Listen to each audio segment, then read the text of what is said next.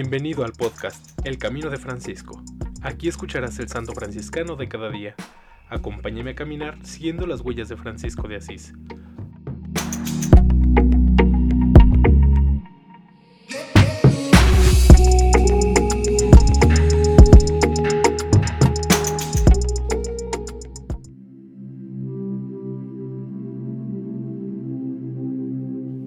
Mayo 30. Santa Camila Bautista Varano. Virgen religiosa de la Segunda Orden, 1458 a 1524, canonizada el 17 de octubre del 2010 por Benedicto XVI. Podemos imaginarnos las fiestas que saludaron a Camerino, alta y luminosa en la gran cresta de los Apeninos, a la primogénita del Señor de la ciudad, el 9 de abril de 1458, a la cual se le puso el nombre de Camila. Su padre, Julio César Varano, y su madre, Juana, de la familia Malatesta, soñaban para ella un matrimonio espléndido, con algún gran señor de una ciudad vecina, o un Montefeltro, o un Viteleschi, o un Sinibaldi, tanto más cuanto que Camila crecía con un muy buen aspecto y de inteligencia despierta.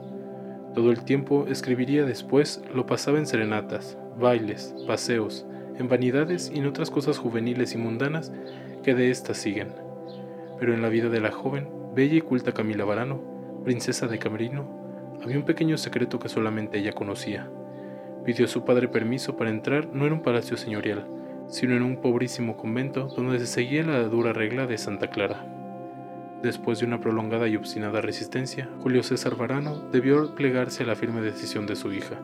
Con la muerte en el corazón permitió que su Camila entrara en Urbino, no como princesa esposa de un príncipe, sino con los pies descalzos, para encerrarse en un convento de clarisas, donde tomó el nombre de Sor Bautista.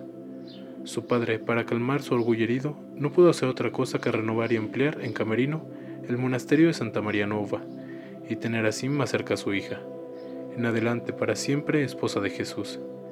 Entre los secretos muros de aquel monasterio, Sor Bautista Varano tuvo visiones y revelaciones, que su padre espiritual le obligó a escribir Así nacieron en la intimidad de la celda aquellas obras que debían hacerse famosas en la literatura mística del 500.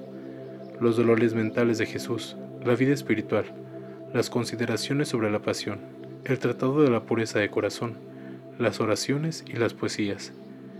Mientras las clarisas llevaban su propia vida en la contemplación, César Borgia asaltaba la ciudad de Camerino, asesinando despiadadamente a Julio César Varano y a sus dos hijos. Sor Bautista tuvo para ellos lágrimas secretas, orando desde lejos, pero perdonando al asesino. Su máxima era hacer el bien y sufrir el mal, y sufrirlo no solos, sino con Jesús en la cruz. Murió en Camerino el 31 de mayo de 1524, a la edad de 66 años. En alabanza de Cristo y su siervo Francisco. Amén. Santa Camila Bautista Varano, ruega por nosotros.